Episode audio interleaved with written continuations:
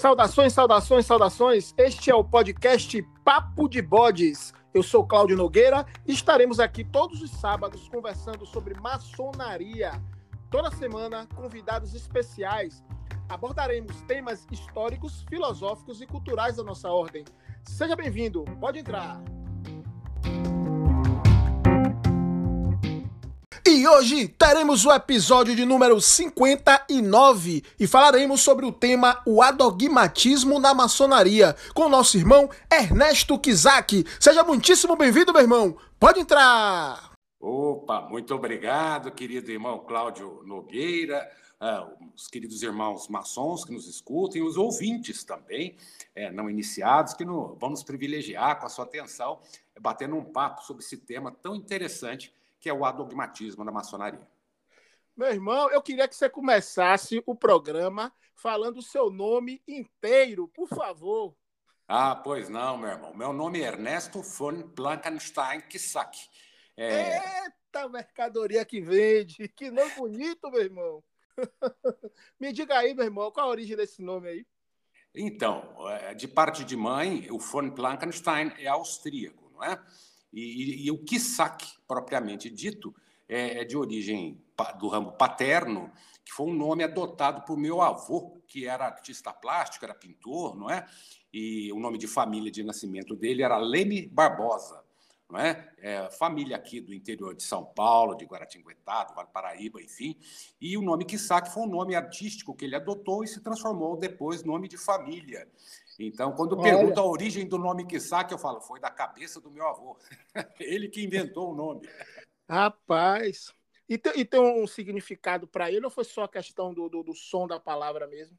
Eu creio que a bela era a época do meu avô, né? É, é, no Rio de Janeiro, tá, transcorria a Belle Époque, denominada assim, não é? Então, a cultura francesa, de um modo geral, era muito referenciada e os artistas franceses, por consequência, né? Os dandes, né? E, e o nome Kissak, creio eu, até onde eu tenho conhecimento da história, porque eu não cheguei a conhecer meu avô, que faleceu pouco antes de eu nascer, mas a história que me chegou ao conhecimento foi que o meu bisavô é, tinha uma padaria aqui em Guaratinguetá, e que se chamava Padaria Nossa Senhora Aparecida, e o nome é, comercial era Quisaca e Irmãos. Quisaca por conta do, das sacarias, né? dos produtos que eram usados para fazer os pães né? e os doces. E era Quisaca com C cedilha. Não é? Mas eu acho que meu avô, dentro da visão poética de vida dele, pensou que talvez grafado do modo que é, qual seja Q-U-I-S-S-A-K, ficaria mais artístico, né? E assim ficou. e assim ficou. Então, ele era um artista 100% artista. Aliás, meu pai também era artista plástico, também era professor, artista plástico. Né? E o nome que saque está na família há mais de 100 anos aí, né? já com muitas gerações usando esse, esse nome tão querido. Que beleza. Aí já dava um programa aí, viu? Só para falar aí da história aí dos Kisaki, viu? é verdade. Mas vamos para o adogmatismo. Uma chamada O Currículo do Bode.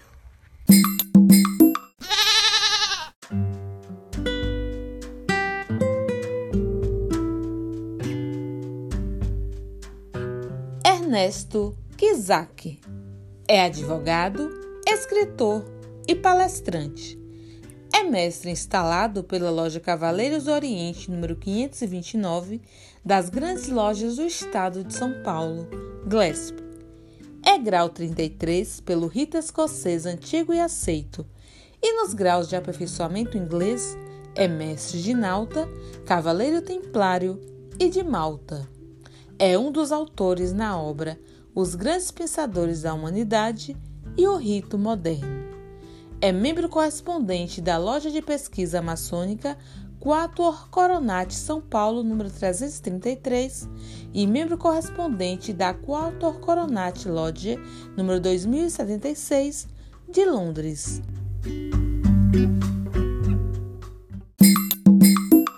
Mas, meu irmão, afinal, o que é o adogmatismo? Então, querido irmão Cláudio, o adogmatismo, como a própria palavra refere, e o prefixo também é, né, de negação indica, é o revés do dogmatismo, qual seja o contrário dele, a negação do dogmatismo. Então, talvez seja interessante, é, assim, ab início, é, referirmos ao ouvinte é, a ideia do que é dogmatismo. Né?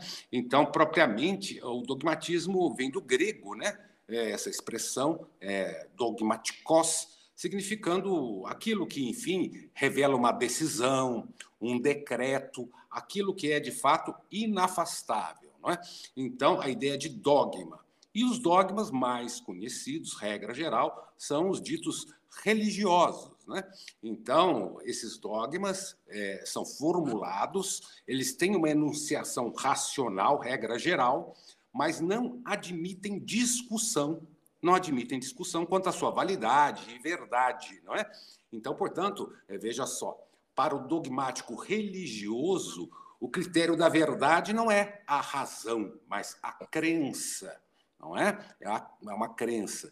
Então, é, essa questão de é, buscar refletir sobre as coisas, não é? É que levou é, a ideia do adogmatismo a surgir há certo tempo, talvez até de modo contemporâneo a ideia de dogma que vem desde o início dos tempos, já com os primeiros profetas, não é? é que são os ditos intermediários da verdade revelada, né? Então eu chamo assim muito respeitosamente o dogma propriamente de verdade fast food, né? Então é uma verdade pronta, não é? Ela chega a nós pronta e não admite é, discussão de qualquer espécie. Seja um dogma de natureza religiosa, como de regra acontece, não é? seja um, um dogma ah, racional, seja um dogma até científico. Não é? Então, eu tenho dito e repito é, que essas alturas dos estudos já me fica a conclusão de que a única verdade possível é a dúvida não é? Porque até em nível científico vemos a ciência sempre inova é, e aquelas verdades que tínhamos como dogmáticas, inafastáveis, tal qual até a lei de Newton, veio Einstein ao depois virá-la de ponta cabeça, não é? Então é, não existe, portanto, é, um aspecto assentado de que a verdade tem que ser dogmática. E daí surgiu, portanto, e naturalmente, a ideia do adogmatismo, não é? no, na, no pensamento humano, não é? notadamente na época do iluminismo. Né? Irmão, você falou aí do fast food, eu tenho pensado, na hora veio aqui na mente qual é o fast food que eu frequento, geralmente, né? Que é aquele que é um sanduíche, vou falar que é a marca, mas é um, aquele sanduíche que a gente apronta, né? Você pega um, você que escolhe, tudo bem que são o que eles é, colocam ali, né? Porque o fast food antigo, você chegava lá, tá pronto. Esse você escolhe o que é que bota dentro. As religiões estão um pouco caminhando para este lado, não é, meu irmão? Você é. está meio que customizando a sua fé. No Brasil, na Bahia, então, o pessoal é especialista nisso, né? O cara é católico, mas ele tem um calendário do, do Seixou Noé, ele de vez em quando vai tomar um, um, um passe no centro espírita, né? não deixa de botar as flores dele lá no, no, na Iemanjá, e claro que vai lá na Igreja Universal receber a unção dos 50 mil pastores. Então, é uma mistura, é uma customização da fé. O dogma, nesse sentido, está perdendo a essência? Perfeitamente, querido irmão Cláudio. É, a sua colocação é muito pertinente. Eu, quando até referi com a máxima vênia os dogmas como sendo verdades fast food, não é? É porque, de fato, meu irmão, os dogmas é, é sempre vieram na história da humanidade é no lastro de coisas muito tristes, regra geral. Não é? É, é dito que os tiranos na história da humanidade sempre se valeram de é, justificativas dogmáticas né, para cometer crimes dos mais variados. Não é? é, desde queimar pessoas vivas, como sabemos, né, no passado, né, por conta é, da afirmação de, certas, certos conceitos científicos, levaram é, pessoas à fogueira, né, contrariando, portanto, dogmas, aí, no caso, religiosos. Né. Mas ah, o adogmatismo, mais propriamente dito, ele surgiu naturalmente, digo eu. É, notadamente, é, já chegando mais adiante na história, e não vou pormenorizar isso nesse momento, mas é, o pensamento humano foi se abrindo para a possibilidade infinita do uso da razão. É? Então, o racionalismo é, ele chegou é, é, com alguns pensadores e filósofos, nos trazendo a possibilidade de buscarmos as nossas próprias verdades, ou seja, Cada ser humano seria, ele sim, é, é, aquele é, garimpeiro da verdade universal. Não dependeríamos mais de terceiros, né, de intermediários, de atravessadores, como eu costumo dizer, da verdade. Né? Aí englobando papas, é, patriarcas, o que, é, é, fazedores de landmark e outras coisas desse tipo. Então, nós não dependeríamos mais de intermediários entre nós e o grande princípio criador do universo, que nós, em maçonaria, como os ouvintes devem saber, chamamos de grande arquiteto do universo. Então, o dogmatismo surgiu dentro de uma naturalidade, notadamente, é, é, quando a maçonaria, e vamos chegar nesse ponto em certo momento da conversa, passou é, do momento operativo não é? ao simbólico, ao simbolismo, à maçonaria especulativa. Né?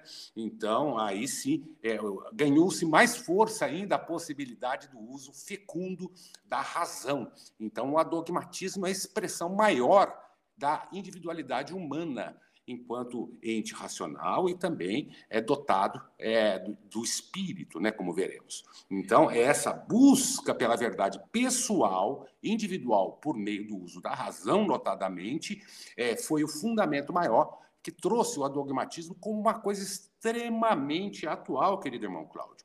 Hoje vejo eu que o adogmatismo é mesmo a regra não é? As pessoas em que pese, como você bem referiu de modo é, humorado, é, aí na Bahia, que as pessoas é, é buscam tudo que é possível para resolver seus problemas, é, sem maiores preocupações formais, quanto à religião que se trata, ou filosofia que se trata, é? falando aí de terreiros, de igrejas, de filosofias orientais, tal qual Setinoye, é, ou seja, vale tudo para resolver o problema. As pessoas, por si e per si, estão buscando esse contato maior com a verdade universal, independentemente de intermediários. Né, de atravessadores da verdade, fazedores de dogmas. Não é?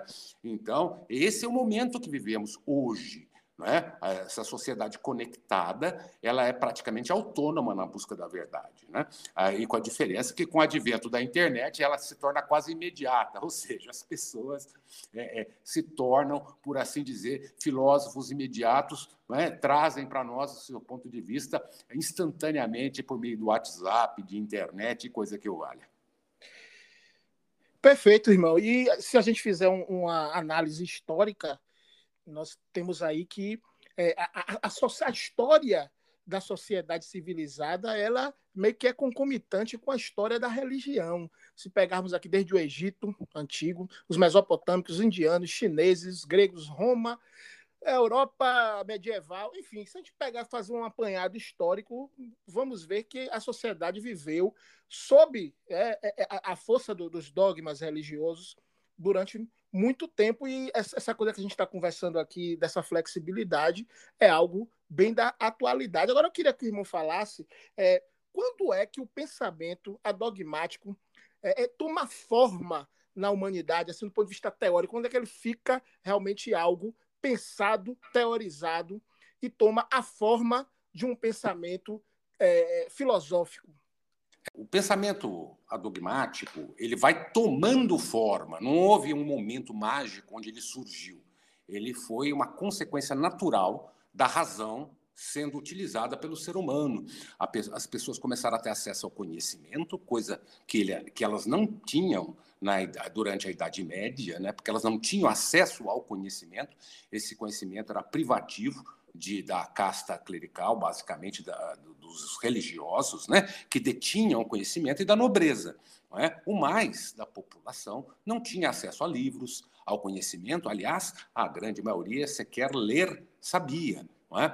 Então, eles dependiam justamente da verdade revelada que lhes era colocada nos templos, nas igrejas, não é? Era o único momento que eles podiam formar suas certezas acerca daquilo que não conheciam, era nesse momento. E os, sacerdotes, os padres, eram os detentores dessa verdade que era comunicada à grande massa de pessoas, enfim, ao ser humano em geral, de modo que, é, a certo momento, quando o ser humano começou a estudar, a se desenvolver, e isso aí veio lá na casa do século XVI, XVII, XVIII, num crescendo, não é? o adogmatismo foi se colocando, ou seja, a possibilidade de contestar verdades prontas, É? Então, John Locke, por exemplo, em 1690, publicou seu ensaio sobre a compreensão humana, era a era da razão, se colocando é, de modo imperioso. A Royal Society, e depois na Inglaterra, também com seus grandes estudiosos, cientistas e pensadores, veio trazer uma grande força para o iluminismo, então, uh, ocorrente, não é? E isso tudo, naturalmente, refletiu no mundo, na sociedade culta, nas pessoas que começaram a ler, a pensar por si próprias e a não dependerem mais de atravessadores da verdade, de terceiros que lhe diziam que isso ou aquilo era a verdade. Ela podia buscar por si própria não é? Então, é essa busca da verdade individual, pessoal, que é a marca, talvez o signo maior, que vai carimbar o adogmatismo como algo permanente na vida das pessoas até hoje. Hoje nós vivemos um momento histórico onde o adogmatismo, praticamente, que pese a maioria das pessoas não sabê-lo, é como sendo adogmatismo, é justamente o que ocorre, o pensamento laico, adogmático, é? é, é a regra no mundo. É? Então, é, as pessoas hoje têm essa possibilidade, essa liberdade né, é, de pensar por si mesma e não depender de terceiros. Né? Então, é essa beleza do dogmatismo. Então, ele veio num crescendo, ele não foi um fenômeno tal qual é, um rótulo de validade de produto com a data pré-determinada. Não, ele não surgiu na história desse modo. Ele foi uma conquista humana, a conquista da razão, da, da, possibilidade de se valer o ser humano do uso da razão. Né? Então, aí sim, o adogmatismo se consolida na história humana.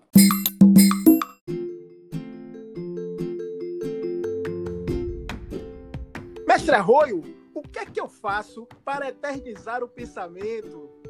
Escreva um livro.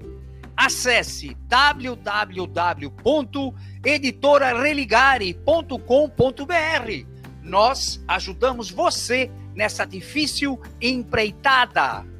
Ninguém escreve um livro sozinho.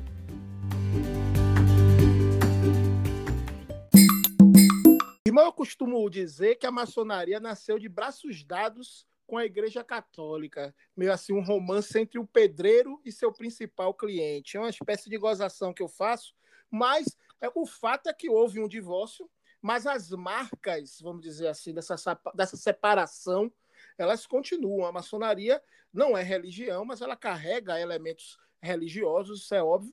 Mas, mas, irmão, eu queria que você me dissesse aqui como é que o pensamento adogmático entra na maçonaria. Perfeito, querido irmão Cláudio. É, de fato, aliás, o que você colocou é muito pertinente. É, é, o período operativo da maçonaria, e quem nos escuta aqui, os ouvintes, talvez em outros podcasts com outros queridos irmãos que já ah, esmiuçaram é, esse tema que o irmão coloca agora para mim, é, no particular do, da transição do período operativo para o simbólico, é, mas no período operativo propriamente, é, temos aí que ah, realmente é, os empregadores dos pedreiros, dos maçons, portanto, era a igreja e os nobres, eram ambos, não é? Quem tinha dinheiro para pagar o serviço, né, meu irmão? Então, é, e é natural que naquele tempo, repito, as pessoas eram a maioria analfabetas, inclusive os pedreiros, os maçons, não é? Então dependiam, sim, como referi na, no bloco anterior, na pergunta anterior, é, dessa verdade fast food pronta, né? É dogmática. Mas como houve essa transição para o período é, simbólico, evoluído, racional, é? ela foi penetrando na maçonaria aos poucos, na medida de que seres pensantes que realmente é, tinham a possibilidade de ler, de aprender e de pensar por si próprios, foram ingressando em nossos quadros. É? Então, daí que se disse que a maçonaria não mais era operativa, passou a ser maçonaria simbólica, não é? E para tanto se convencionou a data de 1717, quando da união das lojas, das quatro lojas em Londres, não é? Formando a grande loja de Londres e Westminster. Então, ali naquele momento, é, é, tínhamos pensadores dentro da maçonaria e não só é, pedreiros propriamente ditos. Né? Tínhamos seres pensantes, cientistas, filósofos, advogados, é, pastores, é, que se uniram para fazer o que? Pensar juntos, usando a razão. Então, usando a razão, o processo racional, chegar às conclusões né, da construção do templo interior, como se costuma dizer na maçonaria. Então, é, esse processo é, levou à contestação dos dogmas postos.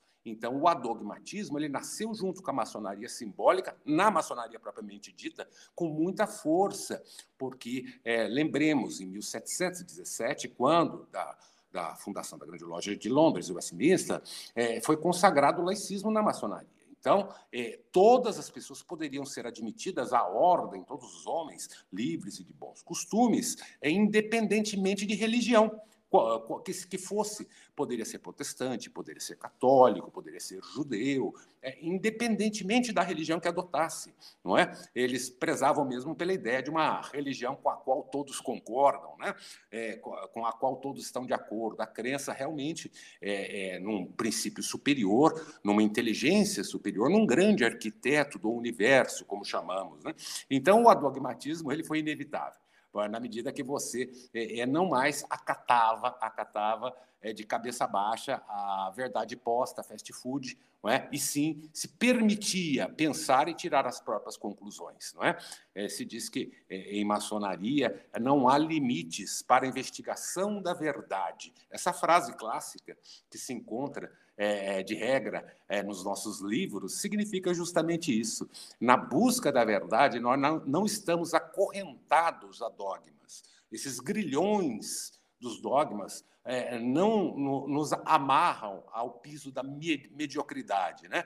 Nós podemos alçar voo né, é, dentro da pedagogia maçônica, notadamente, que adota uma sistemática de ensino. Então, o adogmatismo na maçonaria ele ingressou deste modo, dentro da evolução natural é, é, da ordem, naquele momento, notadamente, de transição do operativo para o simbólico, em vista do ingresso de é, homens, é, notadamente de perfil intelectual, né, dentro das lojas, não é? que antes assim não era, lembremos, eram pedreiros, propriamente ditos, na acepção do termo. E, a certa monta, é, é, os intelectuais começaram a ingressar dentro dos quadros das lojas, e daí sim, se deixou propriamente de se construir templos é, físicos para se construir templos interiores, né, de cada qual de nós. Agora, irmão, você falando aí dos pedreiros, eu me recordo aqui nas leituras de manuscritos mais antigos, é, a questão do estudo do trivium e do quadrivium, que já estava lá desde os manuscritos mais antigos, que é, era objeto de estudo da maçonaria, dos maçons, pelo menos acredito que eu, dos mestres de loja, né, uhum. porque eram engenheiros, eram arquitetos, e aquelas obras ali não é uma coisa simplesmente rude, tem um pensamento por trás, tem um conhecimento e para a época, inclusive, era um conhecimento vastíssimo. Eu, aqui com os meus botões, eu acredito que talvez o, a, a, é, a, quando a gente se libertou da igreja, né, essas pessoas puderam de fato colocar o seu pensamento. Porque até então, quanto esses homens eram, a igreja era patrona, vamos dizer assim, do, era que mandava, era chefona do, do, dos pedreiros, assim a gente dependia, o pensamento ficava preso. E a partir do momento que é, a, a, vamos dizer assim, o serviço da, da maçonaria já não era tão requisitado, houve a possibilidade da liberdade de expressão e é, é, isso foi caminhando, obviamente, ao longo de séculos. Isso, é, os aceitos sempre estiveram conosco também e isso foi cada vez mais se tornando mais forte e esses aceitos realmente tomaram conta e aí tem, tem toda uma caminhada longuíssima para isso, não é de um dia para o outro, mas o pensamento realmente é, teve a possibilidade de alçar voos. É por aí, irmão? É, de fato, você tem toda a razão, querido irmão Cláudio. Aliás, já notar que quando você, você cita o trivium, o quatrivium, isso não foi criação, notadamente, aqui apontando aos ouvintes, é, é, é criação da maçonaria, muito pelo contrário, isso aí vem da Grécia Antiga não é? é. Então, a maçonaria, na verdade, é, é, ao meu ver, respeitados os pensamentos em contrário, ela é como uma grande depositária desses conhecimentos antigos, é? que vieram de civilizações muito anteriores, aliás, anteriores à própria Europa, como a, a entendemos, né? conhecimentos que vieram do Oriente, notadamente, né? então, é, conhecimentos que vieram de outras eras. Né? Então, esses conhecimentos de escolas iniciáticas, outras que não a maçonaria, foram sendo acumulados é? foram sendo acumulados, e a certo ponto a maçonaria, a maçonaria por meio dos intelectuais que começaram a fazer parte dos seus quadros, é? É, começaram a, a, reunir o que estava disperso não é? e organizar isso dentro de uma metodologia que a gente chama de sã pedagogia maçônica, ou seja, o um método de ensino, que, na verdade, engloba todos os conhecimentos anteriores, inclusive do trívio, do quatrívio, naturalmente. Não é? Então, é, essas, essa, esses aprendizados que são pressupostos para a gente poder ter elementos de trabalho né, é, é, na ordem. Ah, o, o, talvez o ouvinte aí, que já deva ter ouvido falar do esquadro, do compasso, que são corriqueiros na maçonaria, aliás, são símbolos né, é, tradicionais da maçonaria. Em maçonaria, é, nós usamos essas ferramentas é, é, de pedreiros, de construtores de prédios, como eram no período operativo, só que agora de um modo simbólico não é? é? visando construir a nós mesmos. Então, o trívio, o quatrívio, é, enquanto é, conhecimento antigo, ele foi assimilado pela maçonaria naturalmente e faz parte, é, digamos assim, do seu currículo pedagógico. Não é? é muito interessante é, lembrarmos, portanto, que a maçonaria não criou nada, ela não, ao contrário do que alguns dizem, aí falo pedindo máxima vênia a quem pense o contrário, é, que a maçonaria veio da época dos egípcios, ou coisa que eu falo. Eu, pessoalmente, é, é, é talvez é, tenha uma visão um pouco mais restrita. É, eu vejo mesmo que ela surgiu enquanto instituição organizada em 1717. Naturalmente que ela existia antes enquanto operativa, mas a que conhecemos hoje, ela tem lá na casa de pouco mais de 300 anos. O que acontece é que nós tivemos a a, a intuição de irmos armazenando todo esse conhecimento antigo, iniciático, não é? dentro de um contexto maior que nós chamamos de maçonaria. Não é? Então, nós não criamos a maioria desses conhecimentos, muito pelo contrário, nós apenas os guardamos com muito respeito dentro de nossos templos. Não é? Então, talvez é nesse sentido mesmo que é, os maçons hoje eles são responsáveis também, é, e outras escolas iniciáticas que existem também ao, ao seu tempo, é, cada qual delas, os Rosa Cruz, etc. e tal, somos guardiões desses conhecimentos antigos, né? e deles fazemos uso para nos tornarmos pessoas melhores, apenas isso.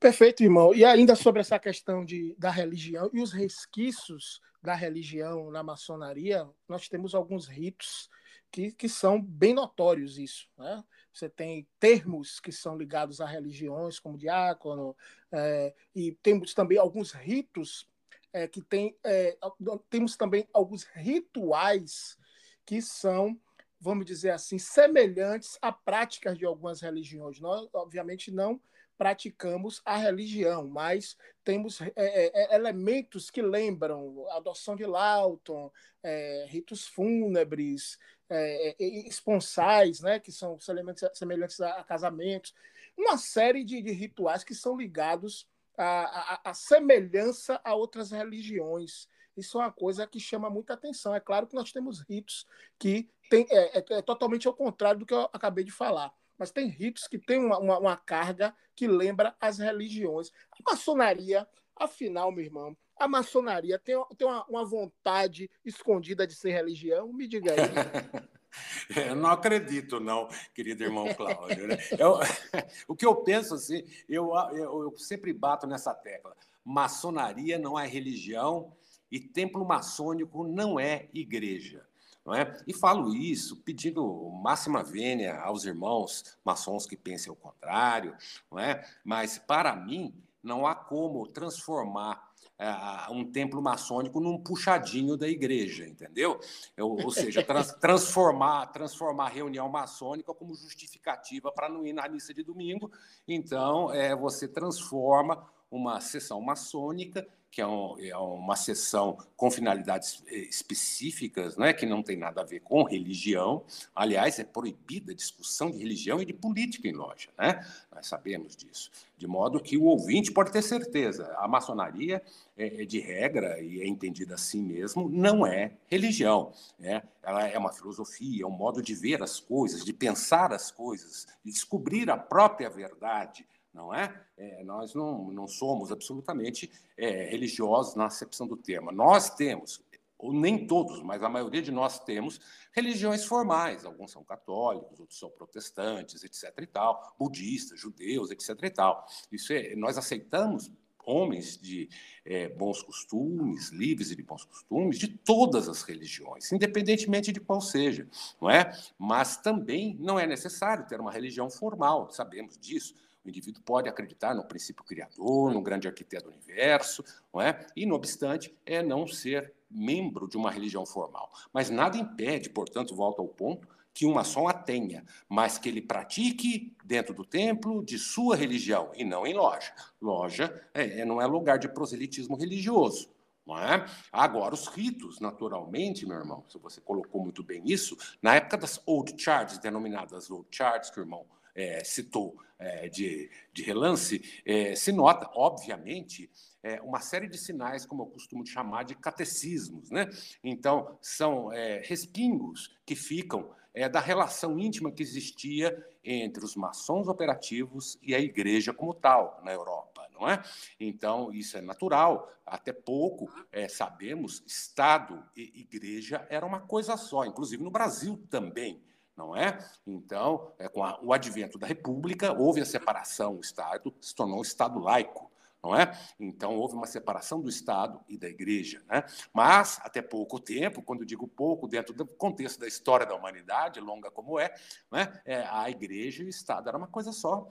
Os papas, lembremos, eram generais, chefes de Estado, não é? Então, é, isso mudou hoje, temos uma outra visão, né? porque o momento histórico é outro, mas a história da humanidade nos deixa claro que era inevitável o respingo é, da influência da igreja dentro da maçonaria. E assim, por lógico, dentro dos rituais. Né?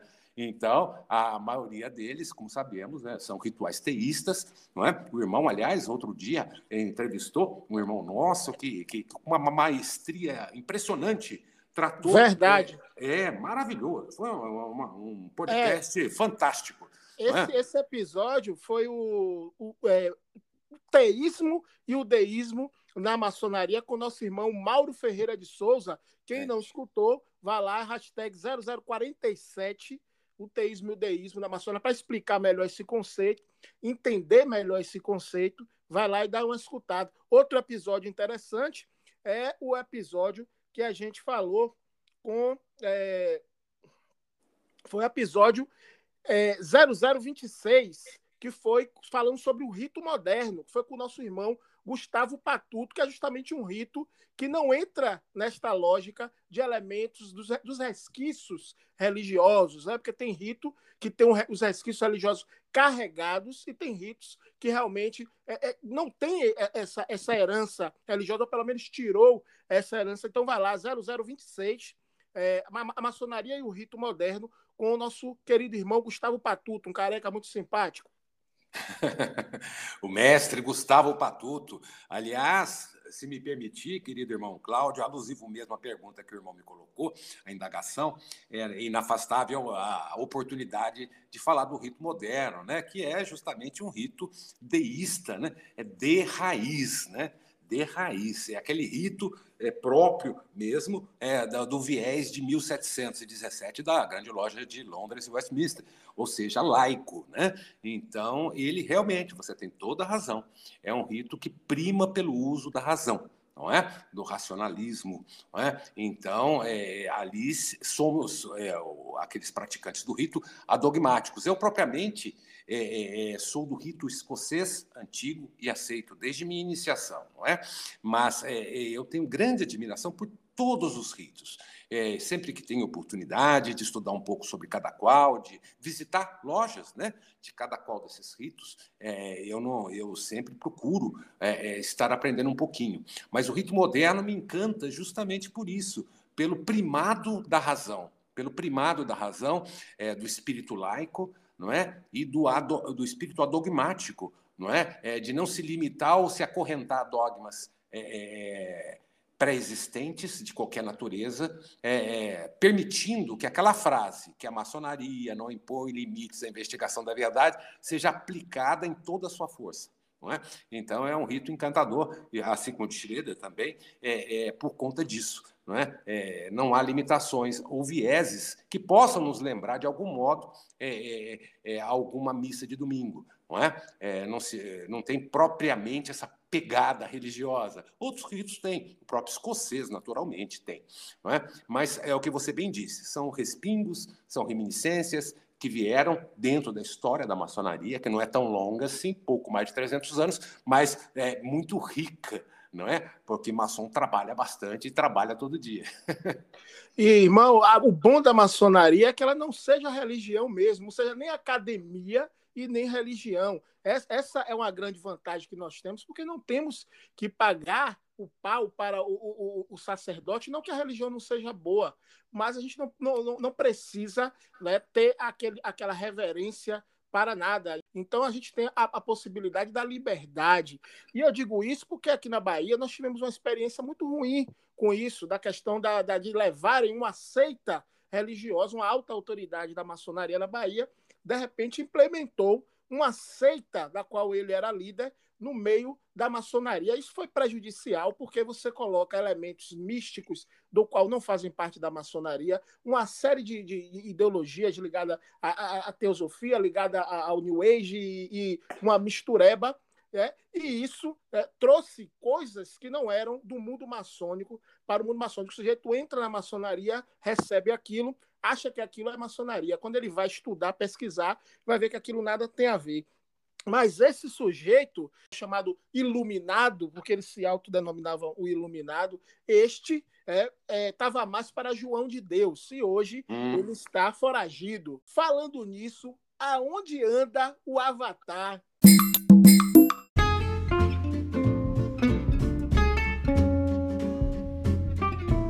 Siga nossas redes sociais, Instagram e Facebook.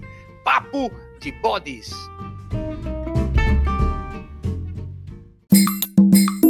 Então, meu irmão, não tem coisa melhor do que a maçonaria estar distante desta questão religiosa. E nós tivemos um episódio aqui falando sobre isso, que foi o 0045, com o nosso irmão Newton Agrela, do qual ele falou das fronteiras que delimitam a maçonaria e a, a, a religião. Né? Isso é, é, muito importante, porque aqui o, o, nossos ouvintes eles estão tendo contato com a possibilidade de ver que a maçonaria não é uma religião e muitos temem entrar na maçonaria por causa disso, porque tem uma religião e aí é entrar em conflito. Né? Agora, irmão, eu queria que você falasse especificamente sobre uma questão. Neste episódio anterior, nós falamos sobre várias questões que diferenciavam a maçonaria da religião e tudo mais. Mas tem uma aqui que eu gostaria que a gente falasse especificamente. Os landmarks, ou seja, as leis imutáveis da maçonaria. Meu irmão, isso não soa um tanto como sagrado, não? É verdade, querido irmão Cláudio. Uh, se me permitir, até antes de, de atacar diretamente esse ponto, só fazer um parênteses aqui, até para o ouvinte é, visualizar. Eu costumo fazer a seguinte analogia: é, você, quando vai num shopping center, você não compra sapato na praça de alimentação você compra sapato na sapataria. Ou seja, é, é, o mundo, o universo propriamente, mas o nosso mundo moderno, é, tem tudo para todo o gosto e necessidade. Então, quem procura religião deve naturalmente ir para uma igreja, não é verdade? Porque lá é, você tem esse perfil, essa ideia é, de é, mundo espiritual, é, essa ideia da, da oração, da, do se religar com Deus por meio da oração, né? nesse aspecto mais subjetivo da busca do grande arquiteto do universo, ou de Deus, como queiram. Em maçonaria, a coisa é outra. Então, é perfeitamente possível um indivíduo ser maçom e ser uma pessoa religiosa. Aliás, a grande maioria de nós o é. Não é? Então, é, somos maçons e também somos religiosos, mas cada coisa no seu lugar. Cada coisa no seu lugar. O indivíduo, quando vai para uma loja maçônica, ele vai para estudar racionalmente, por meio da sã pedagogia maçônica, os conhecimentos iniciáticos e assim se aperfeiçoar. Ele, que já era uma pessoa boa, tornar-se-á uma pessoa ainda melhor. Né? E sendo uma pessoa ainda melhor, vai ser um cidadão melhor e também, eventualmente, até um religioso melhor na sua igreja. Então, não pode misturar estação, cada coisa no seu lugar. Né? Mas chegando aos landmarks, é, querido irmão Cláudio, de fato, você tem toda a razão. Mas note só, é, o ouvinte deve saber que landmarks ou, ou seja, aquelas regras é, antigas que delimitavam é, espaços, são regras, regras que nos regem, regras antigas, não é? é que foram compendiadas por certos irmãos não é? é? e que fazem parte da vida do maçom. Ele, quando ingressa na maçonaria, ele sabe que, como qualquer instituição, existem leis, normas, não é, que têm que ser seguidas. Assim o é em sociedade. Nós temos a Constituição Federal, as constituições estaduais, as leis orgânicas do município, é? o Código Civil, o Código Penal e assim vai. Não é? Maçonaria também tem suas regras, que estão submetidas a todas as normas vigentes no país. É? é quando digo isso, refiro-me à Constituição Federal, à estadual, à lei orgânica do município, etc. E tal. As regras maçônicas existem dentro da maçonaria para ajudar a instituição a funcionar bem, né, ter, um, alcançar seus, as suas finalidades, né, é, seus princípios, realizar seus princípios. É? Então, os landmarks, propriamente, são as mais tradicionais de nossas leis. Agora, não existem só é, é, uma linha de landmarks, digamos assim. Vários, vários autores maçônicos criaram landmarks, nós sabemos. Né? Mackay é muito conhecido aqui no Brasil, Albert Mackay. É? Então, é, mas existem também os landmarks de Pike, de Findel, de Roscoe Pound, de Jean-Pierre Betolon e, e, assim por diante. Né? E cada qual, ao seu modo, elencou uma quantidade de regras que eles entenderam como sendo regras antigas, tradicionais da maçonaria, desde antes do período especulativo, portanto, relativas àquele período eh, das old charts, em toda a sua extensão, e as consolidaram dentro daquilo que eles chamaram de landmarks. As grandes lojas, naturalmente, eh, quando passam pelo processo de reconhecimento, né, no caso nosso, aqui no Brasil, das grandes lojas, em relação à grande loja da Inglaterra, tem que satisfazer uma série de requisitos, entre os quais, naturalmente, está o de seguir os landmarks. Mas quais landmarks? Aí é uma escolha propriamente da grande loja, de que se trata. Aqui, a sede da grande loja do Estado de São Paulo, a Glesp, a qual eu pertenço, adotamos os de Mackay. Então, esse, esses landmarks são em número de 25, ok? É, só que por exemplo, em outros lugares, nos próprios Estados Unidos, onde existe maçonaria, aliás, o maior país maçônico do mundo, adota-se de regra os de Pike, né? E assim por diante. Cada potência, em cada local, adota os landmarks que melhor lhe aprouver. Nós adotamos os de Mackay. Os de Mackay, eles têm sim, você tem toda a razão, querido irmão Cláudio, um certo aspecto dogmático, notadamente é, é, no último deles, né, no fechamento é, da, da, da, das normas, chamadas landmarks, onde se diz que nenhum deles pode ser alterado. Não é verdade? Então, é, essa ideia de que nada pode ser alterado, ou seja, cláusula pétrea, pior que cláusula pétrea, uma cláusula dogmática, que aquilo está posto de tal modo que é como diria o ministro Magri, imexível ao tempo dele, né? é, é uma coisa complicada. Ela tem, tem um perfume de dogma, digamos assim. Porque, na verdade, nada que é criação do homem é imutável, nada, nada. A própria Constituição Federal de um país pode ser alterada perfeitamente pelo poder constituinte originário. Nós sabemos disso, o Brasil já teve várias constituições, atualmente está vigindo a de 88. Não é? Mas eu, quando fiz faculdade de Direito há mais de 30 anos, é, ainda era de 69. Então, é, nada é imutável. Então, é muito estranho mesmo quando se fala em imutabilidade, como acontece no último landmark de Mackay, é, isso nos traz a ideia do quê? de dogma, não é? Então nós temos o, o, o autor do landmark se colocando como um verdadeiro intermediário, um escolhido para colocar a verdade superior ao pé dos homens e falar: olha, daqui ninguém se afaste. Não é? Então, essa marca, esse landmark, é, é, ou esses landmarks, no caso 25, é, são inafastáveis. Então, realmente, é, tem um perfume de dogma, não é? Na, por conta do último, justamente. Já os outros autores, o Pike, o Findo, o Pound, o Jean-Pierre Bertolon e outros, não têm esse tipo de cláusula de imutabilidade, mas os de Mackay têm.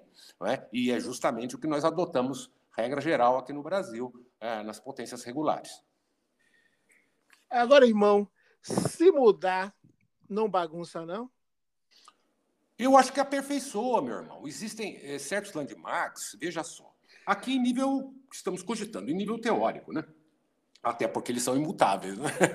Mas é, Você é, falou pois... tanto o imutável, quase você chegou no imutabilismo, mas aí é outra conversa. Não vamos bagunçar a nossa conversa aqui, não. Continua. É mas então, existem alguns landmarks, meu irmão, que são anacrônicos. Eles não fazem mais parte da nossa realidade social. Peguemos os de Mackay, por exemplo. Existe um landmark conhecido de todos, não é? é que os maçons, os irmãos maçons, é, notadamente, é, que sabem que é o 18º, né? É, que, aliás, está divulgado amplamente na internet, não vai aí nenhuma indiscrição. Quem entrar na internet e buscar vai encontrar, porque está lá em centenas de sites, desde Wikipedia e outras coisas, mas lá está é, dizendo que só pode ingressar à maçonaria pessoas que não sejam escravos, não é? Que é, pessoas que não tenham nenhuma espécie de defeito físico, não sejam mutilados. Não é?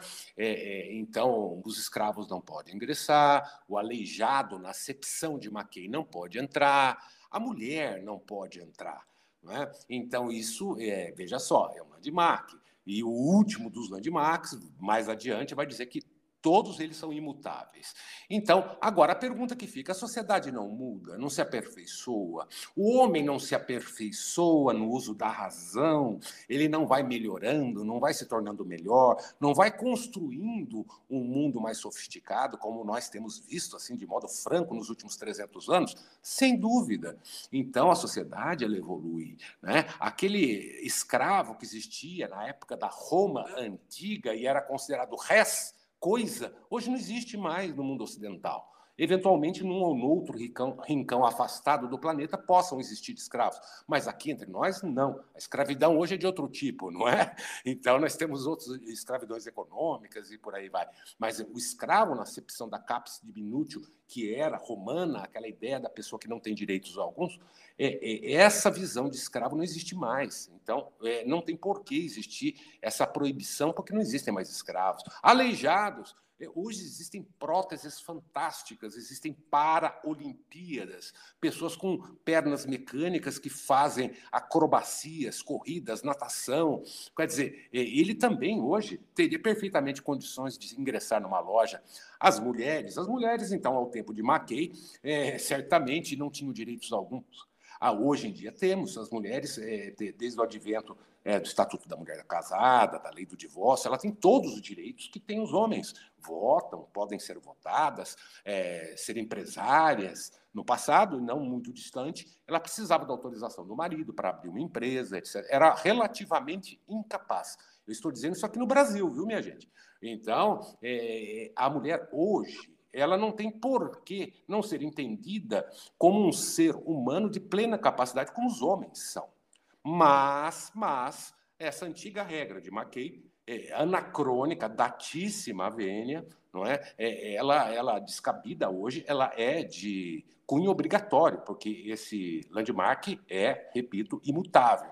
Não é? Mas ele pode ser o quê? Interpretado. Então, a grande loja da Inglaterra já tem dado mostras é, de uma adaptação importante nesse particular. Esses dias até iniciou é, na ordem maçônica um, um cadeirante que, que, que, enfim, não tinha movimento e não tem movimentos das pernas, dos braços, ele, ele praticamente só move os olhos, não é? é tal qual aquele cientista, o Hobbes, né? Então, é, ele ele não tem nenhum desses movimentos, e, não obstante, foi iniciado porque ele apresenta a capacidade intelectual, racional e o desejo infinito de aprender. Então, ele foi admitido a uma loja. Então, você veja o grau de evolução das coisas. Existem lojas já na Europa continental, a Portugal, por exemplo, onde cadeirantes são admitidos. Mas isso são evoluções paulatinas que vão se dando. Aqui em território nacional ainda não chegamos a tal ponto. Quanto a mulheres, a grande loja da Inglaterra, ela tem um corpo, que não é propriamente parte da grande loja da Inglaterra, mas tem suas reuniões, tem suas lojas próprias de mulheres. Não é? Elas participam até de certas atividades é, é, sociais junto com as lojas masculinas. Não, mas não é propriamente uma maçonaria feminina. Não é? Mas é admitido se você entrar no site da grande loja da Inglaterra, na internet, você vai ver na própria página da grande loja é, é, referências e artigos e reportagens sobre as mulheres que frequentam a maçonaria ah, nesse contexto. Então, há um, uma possibilidade de uma aplicação contemporânea contemporaneizando, com, é, colocando a prática do momento que vivemos, é, o landmark, no caso específico, 18º, é, colocando a prática no modo contemporâneo a visão que temos hoje da mulher, da pessoa que tem limitações. Por exemplo, eu uso óculos. Ou eu posso, e seria certamente ao tempo de Mackay, considerado um aleijado visual, não é? Mas hoje nós temos os óculos, graças a Deus, que nos permitem enxergar, não é? Então, é, é, é, tem que ter bom senso, né, minha gente? Então, tem cheiro de dogma? Tem. Tem cheirinho de dogma, sim, tem perfume de dogma, mas podemos, usando do bom senso, não é? é irmos nos aperfeiçoando e evoluindo na aplicação dos landmarks. É assim que penso. E o importante, meu irmão, é a gente fazer essas reflexões, porque sem reflexão é que não tem maçonaria.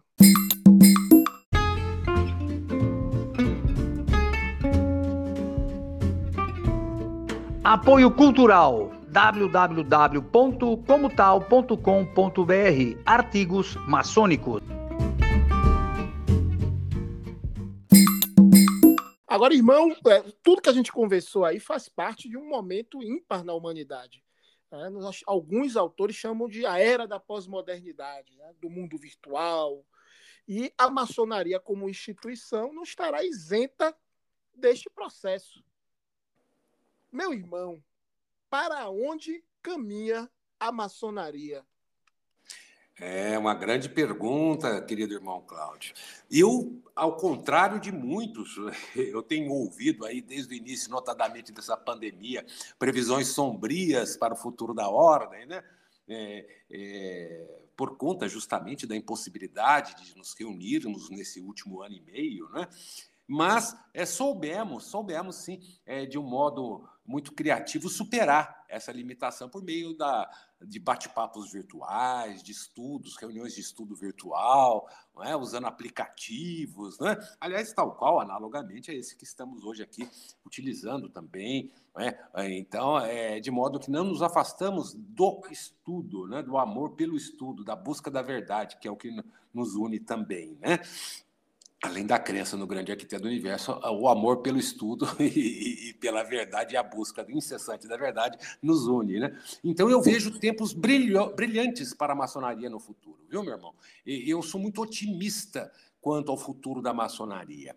É, eu acho que, obviamente, ela vem como um organismo vivo, ela vem evoluindo, respeitando as tradições no que couber, tudo que houve de produção brilhante do intelecto humano basicamente vem eh, sendo cuidado, guardado como um tesouro pela maçonaria e ensinado aos seus integrantes. Então, nós continuamos como depositários e somos responsáveis enquanto tal, é, mas temos que evoluir e estamos evoluindo, né? Então eu acredito sim na possibilidade de reuniões é, não só presenciais como normalmente fazemos, né? Antes da pandemia, notadamente, mas reuniões híbridas onde poderemos é, também ter atividades é, de irmãos, por exemplo, que estão longe em outra cidade, em outro país virem à loja é, virtualmente por meio de um aplicativo em certo momento ali e bater um papo com os membros da loja, é, é, em família, trocar ideias, não é? Ensinar esses irmãos